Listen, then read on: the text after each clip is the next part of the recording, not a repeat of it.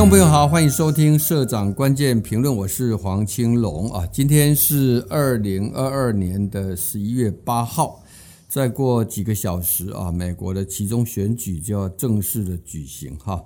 那么这场选举的结果啊，被视为是对啊选民啊对现任总统拜登的一次信任投票，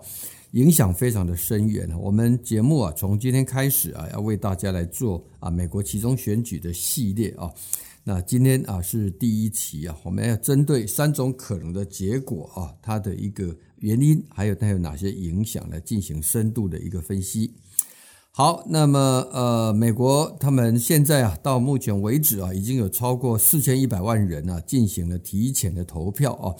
那么，但是因为选情啊非常的激烈啊，所以啊，之前大家看到啊，四位啊美国这个啊前任总统都投入了辅选啊。那么这里面呢，最聚聚焦的大概就是昨天哦，昨天美国总统拜登啊，跟前总统川普啊，都在为集中选举做最后的冲刺啊。他们两个人分别到纽约还有佛州啊，来为他所属的政党的这个候选人来拉票。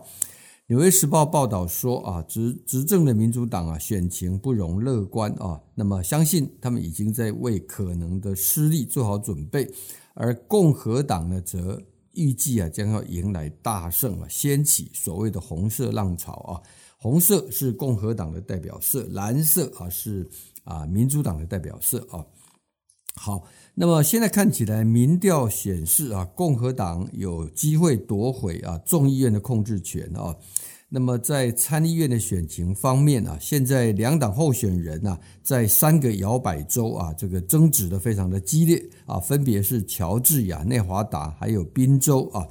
那呃，总之啊，现在呃虽然选举啊，大家都说有几种可能哈啊，分别是啊，民主党维持众议院跟参议院的多数啊，或者共和党啊拿到啊。参议院跟这个众议院的多数，也可能两党各拿到一个啊。那么呃，但是呢，总体来讲啊，民主党的情况是比较不利的啊，至少将会丢掉参众两院其中一院的多数的优势啊。那么不管哪一种结果啊，都会使得拜登政府啊后续的施政啊更加的困难。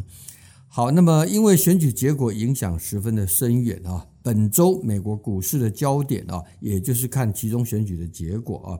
那么在预期共和党将大有斩获之下啊，我们看到刚刚收盘的美国礼拜一的股市啊，开高走高，道琼指数啊一度涨了超过四百九十点啊。那在这当中啊，我们看到的是特斯拉跟 Twitter 的这个行政总裁马斯克啊。他在礼拜一啊，促请啊独立思考的美国选民啊，能够投票支持共和党的候选人哈。马斯克在他拥有一亿多追随者的 Twitter 上面的贴文中表示说啊，他说两党共享权力啊，比一党独大啊更好啊。那么因为总统拜登是民主党的哈，所以认为国会应该由共和党来掌控。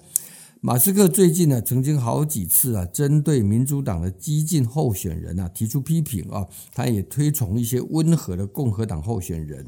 但是当然呢，他这些话也是有的放矢啊，不可能是平白的这种所谓的当网红的评论啊，因为有人指出啊，如果最后出现是一个由共和党控制的国会啊，然后来跟民主党这个掌掌权的总统啊来存在的话呢，那么。要通过一个啊，针对科技啊这个巨擘的一些法，比如说税的问题啦，啊或者或者是其他的啊要分拆的问题啊，这个可能性就会降低啊。这当然对马斯克他所拥有的，包括在特斯拉的或者在 Twitter 上面哈这些他现在的一个经营上的一个权利啊，是比较相对有利的哈。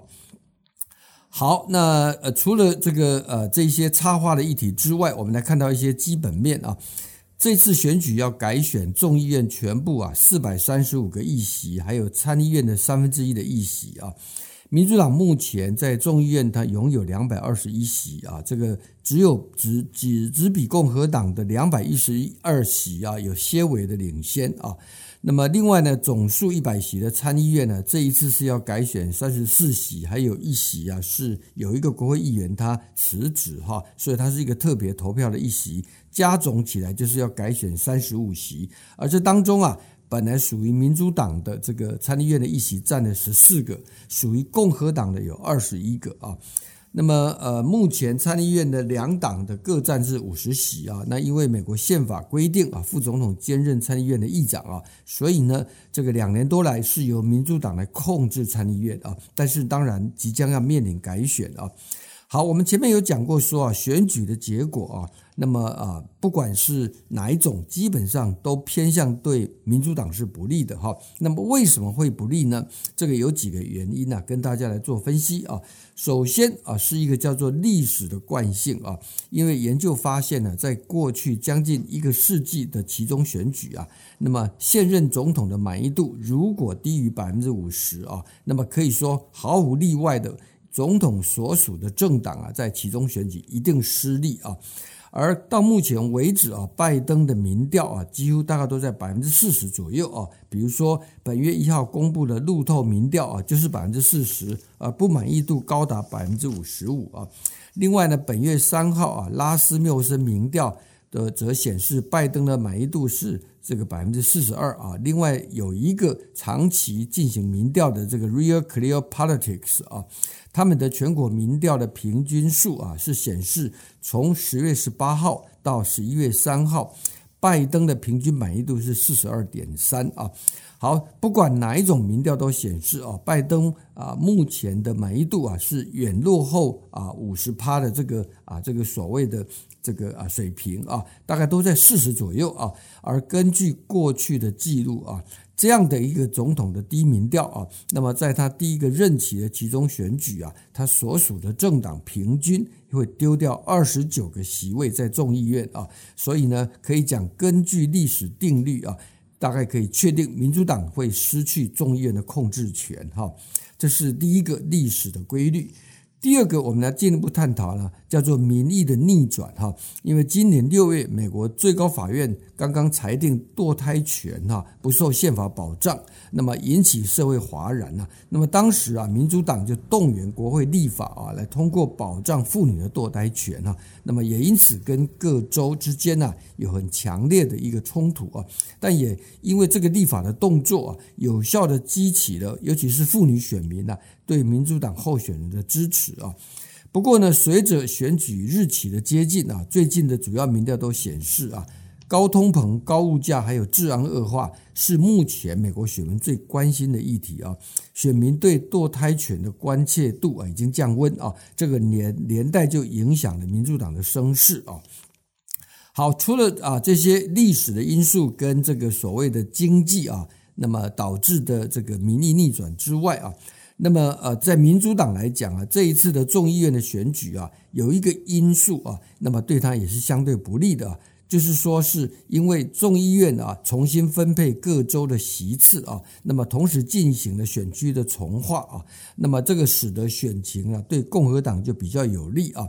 我们知道，根据美国宪法哈。在众议院四百三十五个议席啊，是要按照各州人口来进行分配啊，而且呢，依据每十年的人口普查的结果来做调整啊。呃，最新的人口普查结果去年刚刚出炉啊，那么也因此使得啊人口啊增加甚多的这个德州，它增加了两个众议院的议席啊。另外，在北北卡罗来纳州、佛罗里达州。科罗拉多州、蒙大拿州跟俄亥呃俄勒冈州啊，都各增加了一席啊。这几个州啊，大部分呢都是属于支持共和党的所谓的红州啊。那么在二零二零年总统大选的时候啊，是由川普啊拿到了选举人票啊。相反的哈，在纽约州、加州啊、伊利诺州、密西根州。还有俄亥俄州、宾州跟西维吉尼亚州呢，因为人口的流失哦，他们的议席都各丢掉一席啊。而这当中啊，大部分的州啊，在二零二零年总统选举的时候呢，是支持拜登的哈，是由拜登拿走了这个选举人票啊。那么当中啊，蓝州啊，最蓝的州加州啊，在啊过去一百七十年来哈，它一向只会增加这个啊这个众议院的席次，而不是减少。但这一次呢，却掉下来了。这个有人认为是因为加州的生活这个指数太高啊，所以人口外移的啊。那么另外一个兰州纽约州啊，也这一次呢，在统计人口啊，那么因为它少了八十九位啊，八十九个人哈，所以就丢掉了一个议席啊。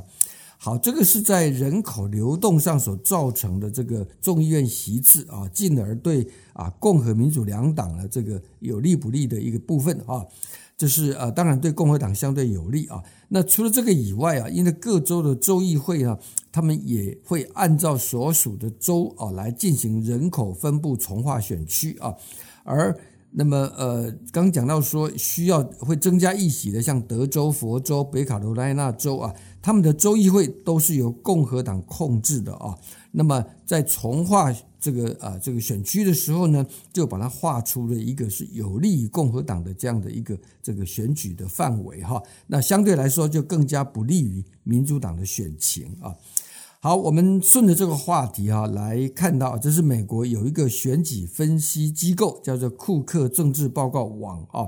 那么啊，Cook Political Report 啊，他的分析啊，他说啊。在选区跟这个啊议席分配之前哈，原本众议院呢四百三十五席啊，它的分配大概是这样子啊，属于深蓝的啊，就是倾向民主党深蓝的有一百二十三席啊，蓝的有四十席啊，浅蓝的四十席，摇摆啊是六席啊，另外呢浅红的有三十席，那么红的六十八席，深红的一百二十八席啊。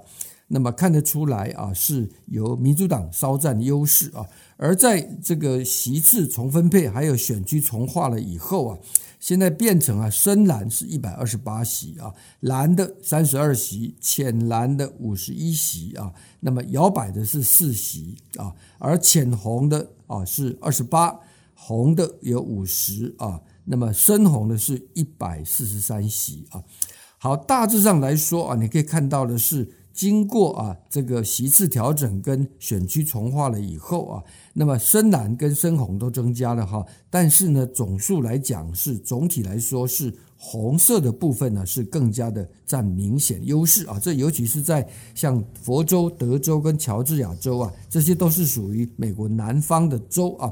那么。这个呃，他们占的大概有一百五十五个众议院的议席啊，而共和党呢，原先啊是在南方的州大概可以拿到百分之六十六的议席，那现在呢已经提升到百分之七十啊，也就是在一百五十五个众议院的议席当中，可以拿到一百一十四席啊。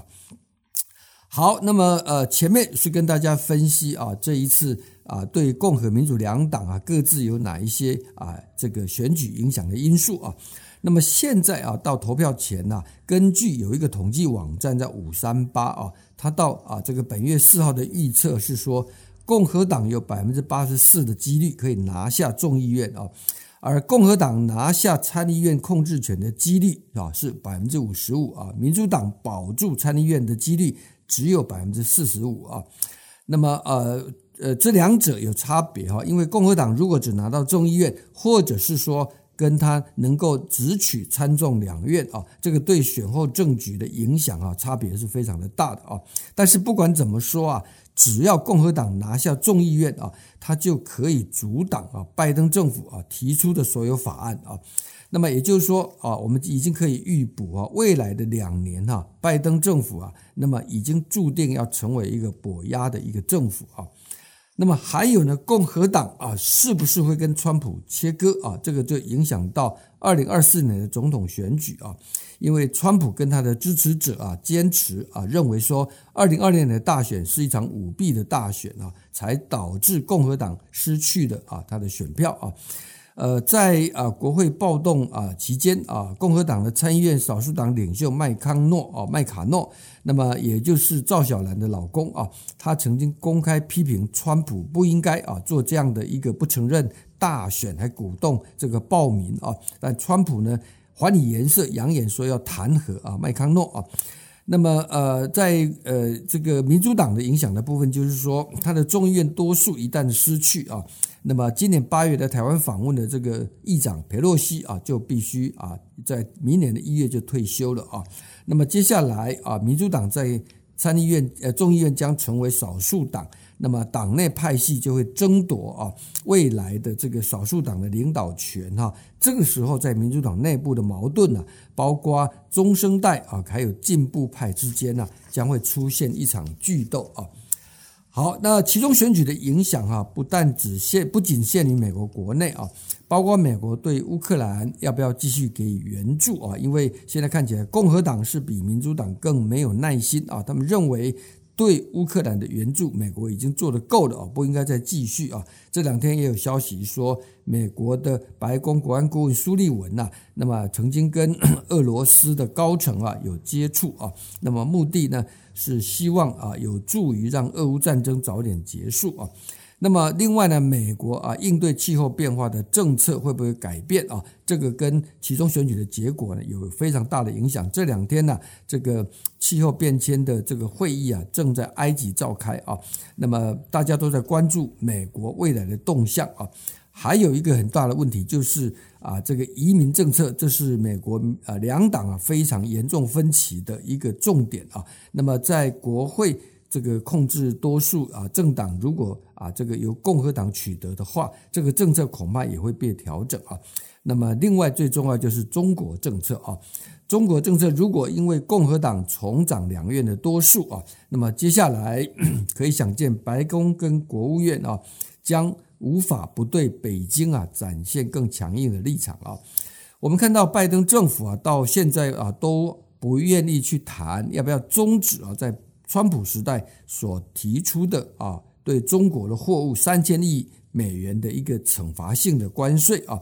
那么呃，加上最近以来啊，白宫提出的国安战略报告，或者是它的一个晶片这个战略啊，那么等等都显示啊，呃，这个再加上我们看到习近平二十大开幕的一个讲话啊，这个虽然没有直接对着美国啊，但事实上处处都是。这个冲着美国而来的各项的所谓的安全的一个防备啊，这些都在在显示啊，美中双方存在着不可跨越的意识形态，还有地缘政治的一个鸿沟啊。所以呢啊，就算这个月啊二十呃这个月的月中啊稍后啊有个 G20 峰会啊要在印尼巴厘岛举行啊，那么 就算有拜习会的促成哈。双方最多也只能管控啊，目前的关系，不要让它扩大恶化啊。要想要做这个所谓的正常化的关系啊，看起来是 这个要微乎其微哈。而对习近平来讲啊，更大的挑战是啊，来自国会啊，美国国会。那么呃，我们看到 有一个统计说啊，拜登总统上任到现在两年哈，美国国会就有四百多件。跟中国有关的制裁法案或者是谴责的决议啊，虽然最后通过的并不多啊，但这些法案的决议啊，都是把中共啊当作啊一个破坏者，或者是竞争者，或者是威胁者啊。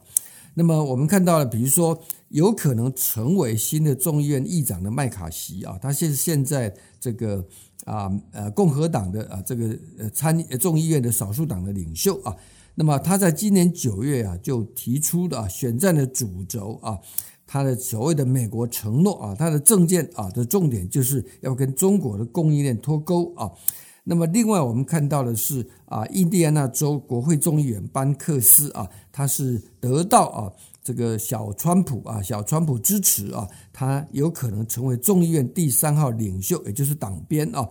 他呢，更是啊，这个晶片法啊，这个 当时的主要的一个促成者啊。那么还有呢，推动台湾政策法案的啊，这一位现任啊众议院的外交委员会首席议员麦考尔啊，那么未来将会出任啊这个外交委员会的主席啊，这个可以说是位高权重了哈。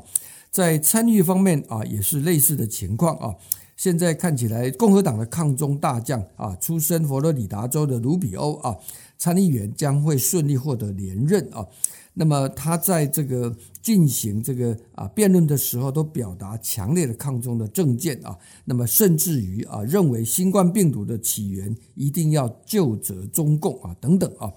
好，呃，严格讲哈，这个都不是。不不只限于共和党的意见啊，因为啊，前面讲的这些法案呢，基本上超过三分之一都是两党议员啊联署啊来支持的哈，这就代表他们是拥有跨党派的民意基础啊啊这样的一个结构啊，短期内啊是中共想要去做扭转是不太可能啊。其中选举共和党掌握多数的话，那这个结构就更加的无法扭转了哈。事实上，根据美国皮尤民调啊，在二零一二年习近平刚刚上任的时候啊，当时啊，全美国有百分之四十的民众对中国有一个负面的观感，而到今天啊，这经过了十年呢，这个负面观感已经提升了到百分之超过百分之八十啊。那么有以美国的这个民意对国会。的影响对呃白宫的影响啊，那么你可以看到啊，接下来美国的对中国的政策啊，只会更加的这个强硬啊。好，最后我们来简单分析啊，因为选举结果也就是三大的可能性了哈，包括共和党夺取国会其中一院啊，或者全拿两院的控制权，或者民主党维持两院的控制权啊。而目前来看呢。机会比较大的结果是共和党重新夺回众议院的控制权啊，而民主党还可能有机会守住参议院的些微多数啊。那么如果是这样子的话，两党在二零二四年总统选举之前呢，恐怕都无法通过任何重大的议案啊。但是呢，他们也会借着很多的调查或者决议案来刁难对方啊。那么首先啊，是可能。会解散掉一个叫众议院的调查委员会啊，这是针对去年一月国会山庄骚乱案所成立的啊，甚至于啊，共和党有可能反客为主啊，来调查啊这一些调查委员会成员的黑资料啊，啊，其次就是共和党可能啊，针对拜登的儿子杭特拜登啊。这个涉嫌瞒瞒啊、瞒税啊这些线索来调查他啊，要来挖所有不利于拜登政府的材料，甚至有一部分极右派的共和党还可能借题发挥啊，来弹劾拜登啊。那么当然了，民主党也会利用，如果他参议院还能够控制多数哦，他们来来来这个啊进行抗衡哈。那么呃。投资人啊，投资朋友最关心的就是说，那美国其中选举啊，到底对股市有什么影响啊？